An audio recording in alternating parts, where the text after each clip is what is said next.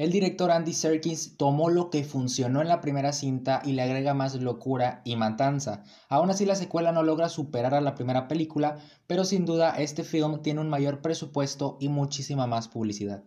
La actuación del actor Woody Harrelson como el asesino Cletus Cassidy fue muy espectacular. Asimismo me hubiera gustado ver un poco más del pasado del personaje y de igual manera la dinámica entre sus dos protagonistas Eddie Brock y Venom es lo más interesante del filme.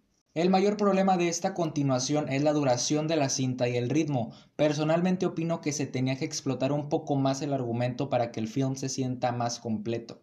El Venom de los cómics podrá necesitar a Spider-Man para salir adelante, pero esta versión cinematográfica del personaje está perfectamente bien en su propio terreno, aunque eso cambiará gracias a la escena postcréditos.